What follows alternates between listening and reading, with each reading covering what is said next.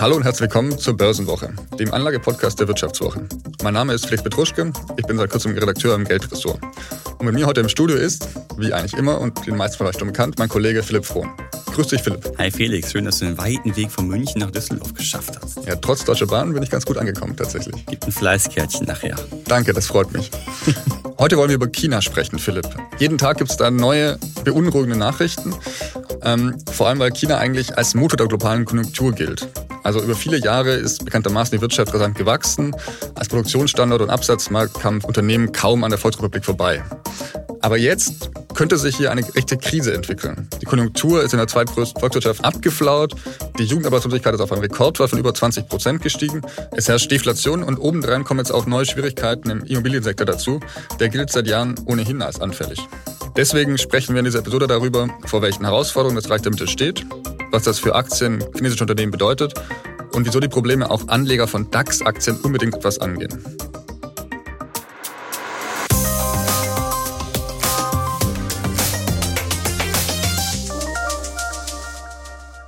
Ja, Philipp, ähm, US-Präsident Biden bezeichnete China jüngst als tickende Zeitbombe.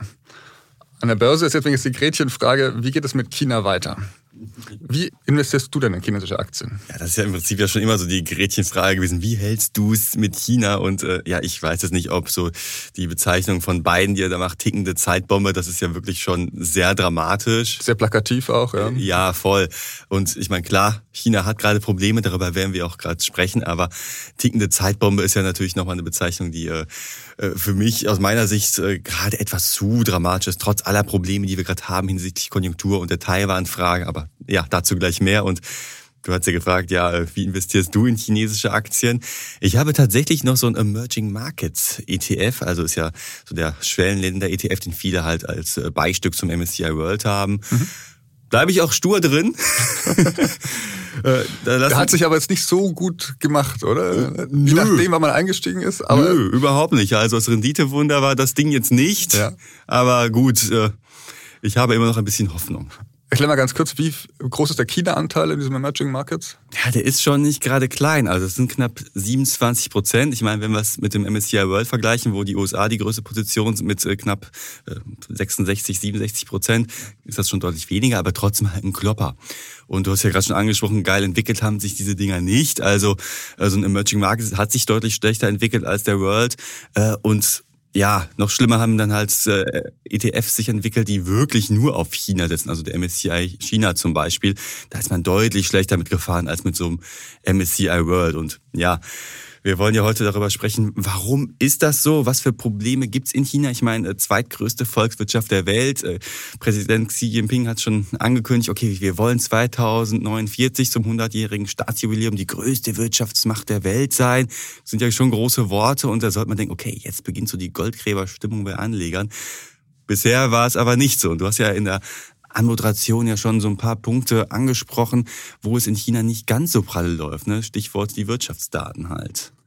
Ja, vor allem denke ich die Enttäuschung, dass es nach der Corona-Pandemie nicht mehr wirklich angelaufen ist. Da war ja die große Hoffnung, dass sie jetzt wieder durchstarten.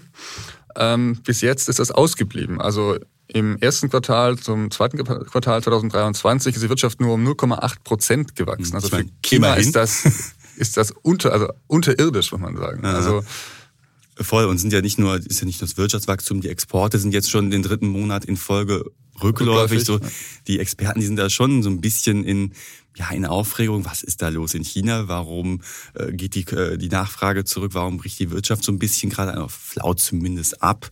Wichtiger Punkt ist ja auch, ne, die, die Jugendarbeitslosigkeit, die liegt ja bei 20 Prozent. Das ist ja schon ein Klopper. Ja, hier reden wir über das Zukunftsversprechen, denke ich, der politischen Führung, das gerade schon an welchen Frage steht. Also ähm, ähm, war ja immer quasi, wir geben euch Wachstum, dafür lasst ihr uns äh, schalten und walten, wie wir wollen. Ähm, das ein guter Deal ist, weiß ich nicht, aber das war jetzt das Wachstumsversprechen, genau. Ja, genau. Und es bröckelt eben gerade an mehreren Enden, hat man den Eindruck. Also mhm. Immobilienkrise, die ist eigentlich schon seit fast fünf Jahren so ein bisschen latent ähm, auf dem Schirm, denke ich. Mhm, also die, hört man immer. Die kommt ja jetzt zurück halt. Kommt ne? jetzt zurück, genau. Also wir hatten Evergrande vor einigen Jahren, jetzt kommt Country Garden, die Begriffe sagen uns im West natürlich wenig, aber es sind eigentlich extreme Summen, die da drin stecken. Hm. Was ist denn da bei Country Garden los? Kannst du uns da abholen? Und warum ist das jetzt so, so wichtig halt für, äh, für Anleger, für, für China allgemein?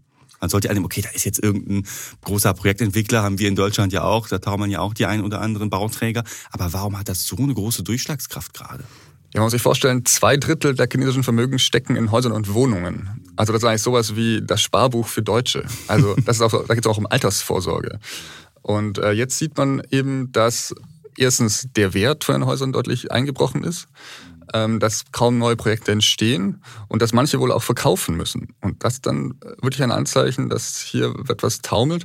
Und bei Country Garden reden wir über Schulden in Höhe von, glaube ich, über 150 Milliarden. Und das mhm. waren, glaube ich, Stand 2022. Das dürfte jetzt eher mehr geworden sein. Und da sieht es ja auch so aus, möglicherweise könnten jetzt ihre Anleihen halt nicht mehr bedienen. Also dann genau. fallen sie aus und äh, da erwarten die Experten ja schon, okay, wenn jetzt hier wirklich ein Drama passiert um Country Garden, dann schwappt es halt auch auf andere Unternehmen über auf den Finanzmarkt und vor allem es bringt halt Unsicherheit. Du hast ja gerade schon äh, angesprochen, dass das, also die Corona-Zeit ist jetzt äh, schon etwas vorbei, auch in China. Da wurden ja auch diese starken Regulierungen zurückgenommen. Die Leute durften endlich wieder aus ihren Wohnungen raus. Die wurden ja quasi da schon eingesperrt, eingesperrt ja. muss man ja so sagen. Ne?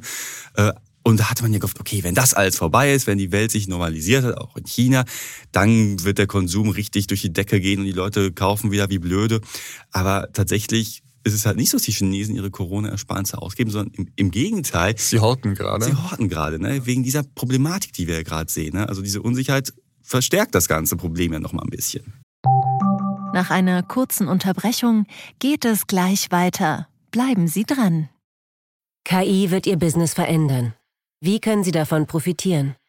Tyler Wessing ist eine internationale Wirtschaftskanzlei. Weltweit arbeiten wir mit Technologieführern und Innovationstreibern zusammen. Wir beraten Sie bei Fragen zu strategischen Akquisitionen oder der Entwicklung konkreter Anwendungsszenarien, genauso wie zum Schutz des geistigen Eigentums oder zum KI-Recht. Investieren Sie in KI. Entwickeln Sie sich weiter mit KI. Mit uns. Wir wissen wie. Tyler Wessing. Genau, das ist, glaube ich, das zweite große Problem von China, dass der Konsum, also die Binnennachfrage extrem äh, niedrig ist tatsächlich. Und die Regierung will ja jetzt auch gegensteuern. Sie hat jetzt ähm, die Leitzinsen gesenkt, ähm, zum zweiten Mal schon in relativ kurzer Folge. Mhm. Ganz anders als hierzulande oder in Europa, in den USA, wo wir eine Zinserhöhung genau, der anderen sehen. Genau, also wir wären froh, wenn die Preise nicht steigen würden. Ähm, die Chinesen rutschen jetzt schon in eine Deflation ab, was natürlich extrem gefährlich ist für eine Volkswirtschaft. Mhm. Jetzt sollte man eigentlich sagen, okay, Leitzinssenkungen, wir sagen immer, das ist immer tendenziell gut, gut für, für Aktien. Richtig, ja. Ne? Kurbelt die, die Nachfrage an, äh, Investitionen werden wieder günstiger, weil Unternehmen sich günstiger, günstiger Kredite verschaffen können. Passiert aber nicht. Passiert nicht, nein. Und ähm, liegt vielleicht auch daran, dass man bei Unternehmen in China nie genau weiß, was in den Büchern steht. Also sie lassen sich da ja wirklich nicht reinschauen.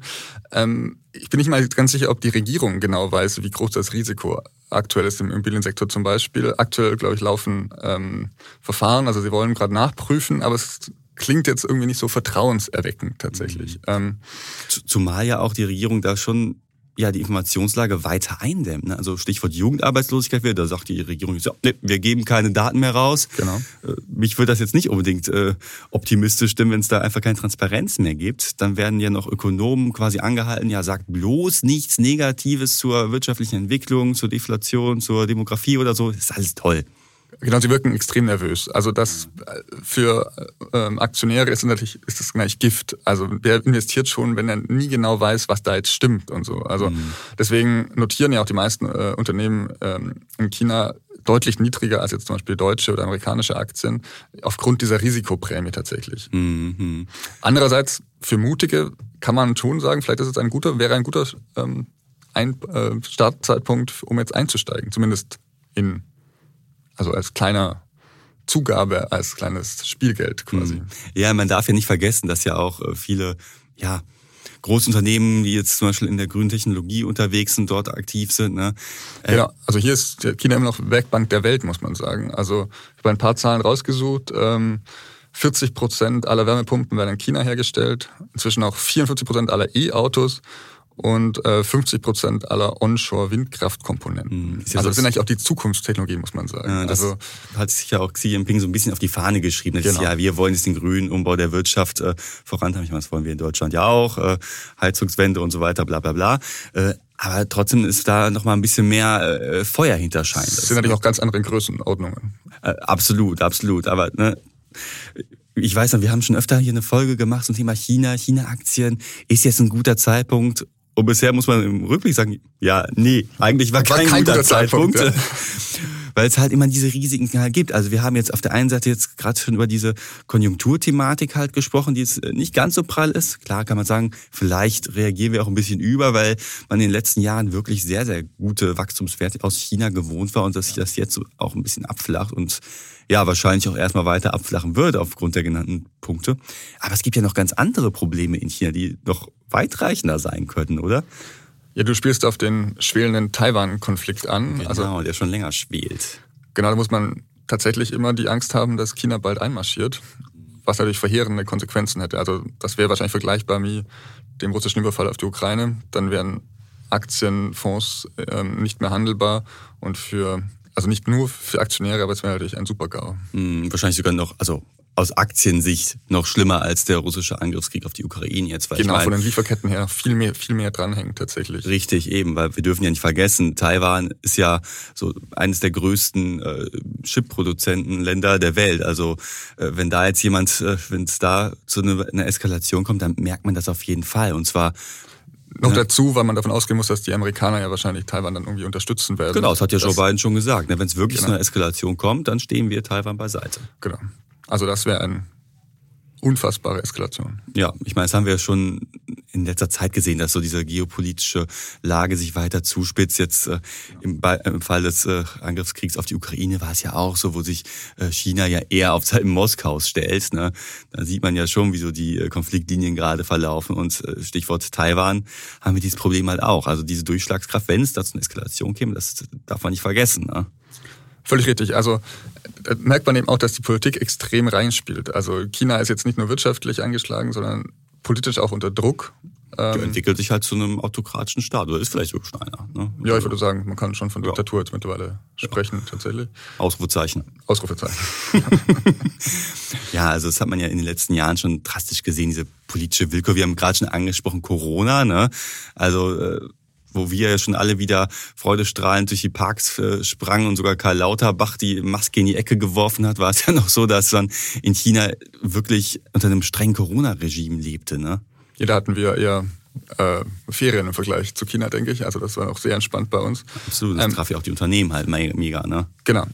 Und wenn du Unternehmen ansprichst, auch da greift China ja zum Teil drastisch durch. Also wir hatten äh, 2021, glaube ich, diese Nachhilfeinstitute, die super gelaufen sind an der Börse mhm. und von einem Tag auf den anderen quasi verschwunden sind. Also da sieht man einfach, wie die chinesische Regierung da durchregiert. Mhm, genau, da haben die ja gesagt, okay, Nachhilfeinstitute, Bildung, das darf keine Profite erwirtschaften, das muss der Gemeinnützigkeit unterliegen. Ja, und das äh, hat halt die gesamten Geschäftsmodelle gekillt von diesen Nachhilfeinstituten. Ne? Genau, da haben sie keine Gefangenen gemacht. Nee, eben. Und äh, dann ging es mal eben so 90 Prozent halt runter im Aktienkurs. Ne? Das ist natürlich schon übel. Und nicht nur da, zum Beispiel auch bei äh, Meituan ist ja so dieser Essenslieferdienst, wie bei uns so Lieferando oder, oder so, auch börsennotiert. Und ja, in der Corona-Zeit haben die natürlich, weil sich alle ganz, ganz viel Essen einverleibt haben über Lieferdienst und nicht mehr raus konnten, mega Gewinne gemacht. Der Aktienkurs ging durch die Decke. Ja, aber dann hat die chinesische Regierung gesagt, okay, die Gebühren, die ihr von den Restaurants abzockt, die sind aber zu hoch. Senkt die mal bitte. Ich meine, als Privatmensch denke ich mir auch, okay, was äh, Lieferando und Co. an Gebühren von den Restaurants äh, abzufangen, das ist schon krass. Für Verbraucher war das gut. Für Verbraucher äh, oder die Restaurants war es gut, aber für den Aktienkurs und für den freien Markt natürlich die Hölle. Und ja, da brach natürlich der Kurs auch total ein. Genau, ich glaube, die Liste würde ich noch voll, äh, fortsetzen lassen tatsächlich. Ähm, Unendlich.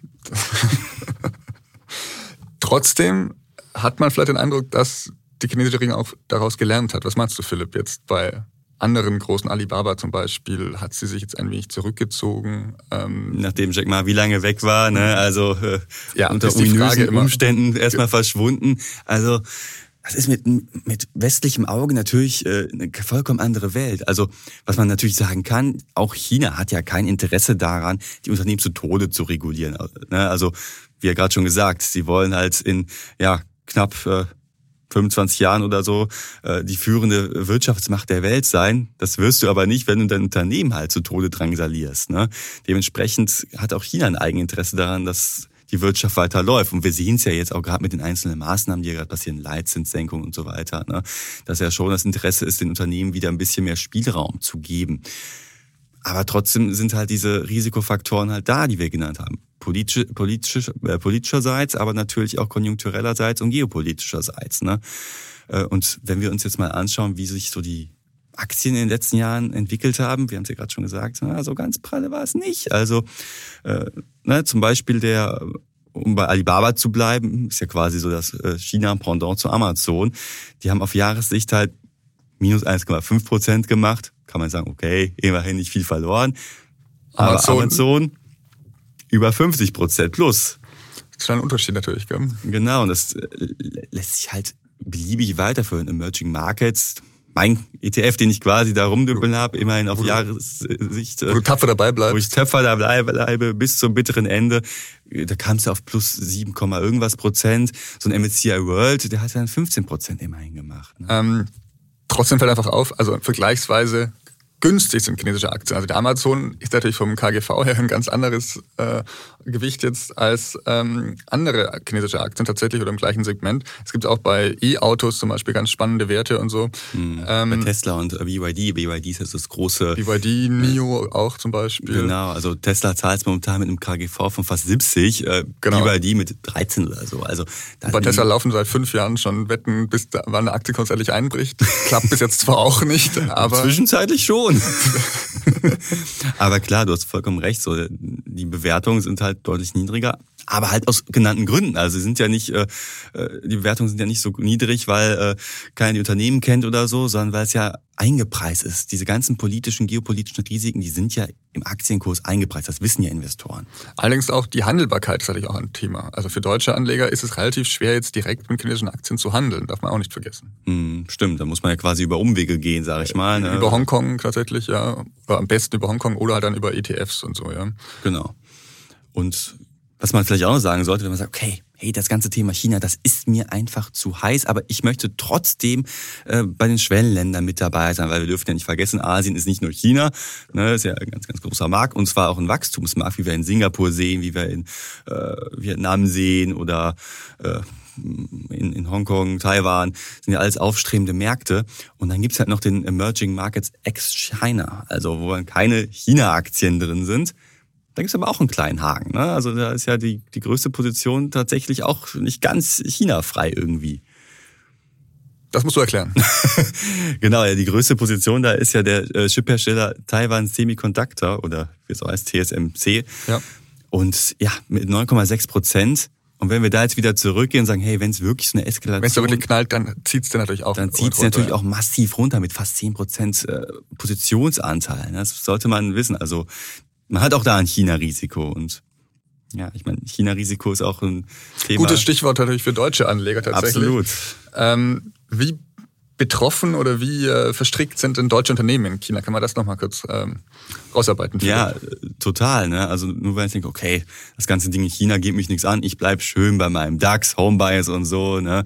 Äh, ja, das bringt dir aber auch nichts, weil auch deutsche Unternehmen halt massiv mit China verbandelt sind. Also die Abhängigkeit ist extrem hoch. Ne? Also für noch kein De-Risking, wie man so schon sagt. Überhaupt also das, nicht. Äh, Im Gegenteil. Also Sie haben eher mehr investiert in den letzten Monaten wieder tatsächlich. Ja. Also genau. Halt, ne? also Autohersteller zum Beispiel sind extrem von China abhängig. Richtig. Ne? Also Absatz und Produktion, der findet halt viel in China statt. Also Beispiel Volkswagen, 38 Prozent der Fahrzeuge, die werden nach China ausgeliefert. Ich meine, jetzt sehen wir schon, ja, die Vormachtstellung von Volkswagen, die bröckelt in China, weil viele sich dann doch eher irgendwas von BYD oder NIO kaufen, so heimische Autos, die vielleicht ein bisschen schnittiger auch sind als der alte. Als und alte günstiger. Möbel. Und günstiger. Genau, aber das sehen wir halt schon. Ne? Mercedes genauso. Also fast 70 Prozent der Maybachs, dieser Luxusschlitten, die verkaufen die nach China. Also das ist halt ein Thema. Ja, bei uns fahren die nicht so oft rum. Nee, das ich habe auch selten. ne? Aber auch bei Adidas das gleiche, 38 Prozent Umsatzanteil in China. Infineon ist da ebenfalls stark vertreten. Wobei man sagen muss, bis jetzt ähm, herrscht bei den deutschen Unternehmen in China noch keine Krisenstimmung. Also die bekommen jetzt diese Probleme noch nicht mit, muss man sagen. Also die mhm. sind relativ optimistisch für dieses Jahr.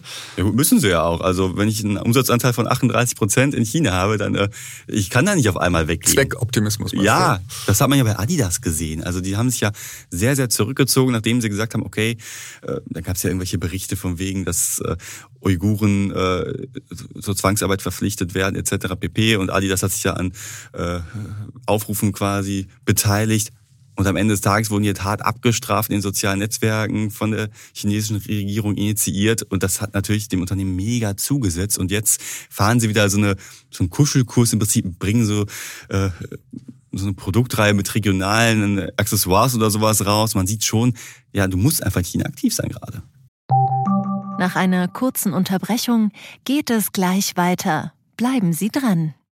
Riskiere ich zu viel? Ist das die richtige Entscheidung? Bin ich zu spät dran?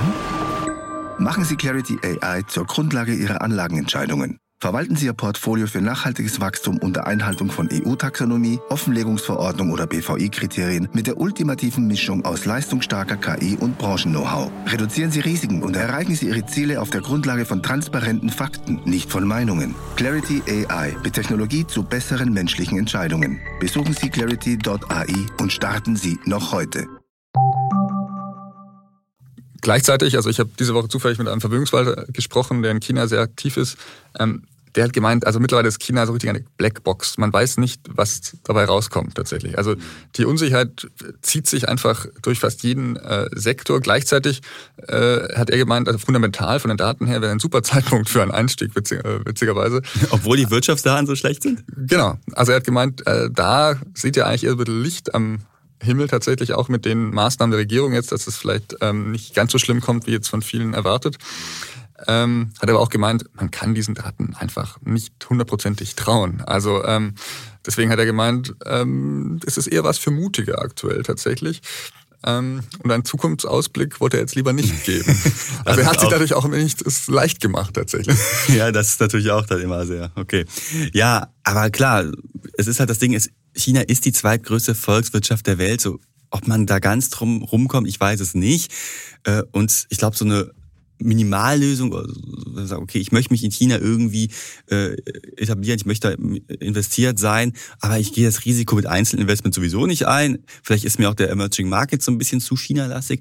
Dann kann ich ja hingehen und den äh, MSCI All Country World nehmen zum Beispiel. Ne, ist ja der Deutlich größer nochmal. Genau, ist ja der richtige äh, Weltaktienindex, genau. wenn man ehrlich ist, weil im MSCI World, wie wir vielleicht wissen, äh, da gibt's ja keine Schwellenländer. Im All Country World schon und da sind auch China-Aktien drin, aber der Anteil ist mit drei Prozent halt wirklich überschaubar. Also da nimmt man so ein bisschen was vom möglichen Aufschwung mit, aber man hat halt nicht so das ganz große Risiko. Aber du bleibst deinem Emerging Markets äh, trotzdem treu, ich, Philipp. Ich, ich lasse ihn da rumdümpeln. Okay. Ist jetzt auch, äh, auch eine kleine, kleine Position, sodass es auch nicht wehtut. Und, ja. Er ist ja auch recht billig, zumindest in den laufenden Kosten. Ja, das stimmt. Äh, das ist so der große Vorteil von ETFs. Aber jetzt mal ganz im Ernst, äh, ich persönlich würde jetzt auch keine chinesischen Einzelaktien kaufen. Das wäre mir dann doch etwas äh, zu heiß. Dann gehe ich dann doch lieber auf das Thema ETFs. Äh, ich bin, glaube ich, sowieso eher derjenige, der doch eher in ETFs investiert, statt in Einzelaktien, so im Großen und Ganzen. Aber gut, ist meine persönliche Meinung. Dafür bist du bekannt, glaube ich, bei den Zuhörerinnen und Zuhörern. Ich, ich hoffe doch. Und natürlich für Krypto, ja, so, ganz klar. Wir können ja keine Haftung übernehmen für Entscheidungen, die ihr am Kapitalmarkt trefft. Das gilt insbesondere natürlich für China-Investments, die ja deutlichen Risiken unterliegen. Also wenn ihr euch da engagieren wollt, wenn ihr da ein paar Euro reinstecken wollt, dann informiert euch bitte vorher, auch wenn ihr nun ein ETF investiert. Auch da gibt's halt, wie wir gerade gesehen haben, äh, schon ein paar Facetten, die man vielleicht vorher nicht erwartet hätte.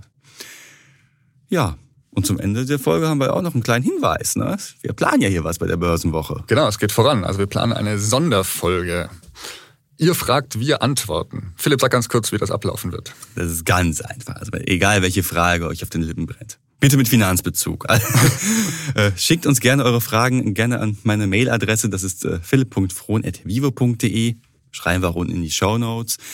Und wir werden dann demnächst in einer Sonderfolge eure Fragen zu Aktien, ETFs, Anleihen, Kryptowährungen und alles Mögliche hier beantworten. Freuen uns drauf. Wunderbar. Also wir hoffen auf ganz viele Fragen natürlich. Und, und dass wir auch antworten können? Das hoffen wir natürlich auch, aber wir sind natürlich zuversichtlich, dass das auch klappt. Natürlich, natürlich. Ja, das war's dann wieder für diese Woche, würde ich sagen. Ich hoffe, ihr hattet Spaß beim Zuhören und konntet durchaus was mitnehmen. Danke dir, Philipp. Danke, dass ich hier zu Besuch sein durfte. Hat mir große Freude gemacht. Und äh, von meiner Seite auch alles Gute und ähm, bis bald hier im Studio. Ja, danke dir. Und ich sage dann noch Schüsseldorf aus Düsseldorf.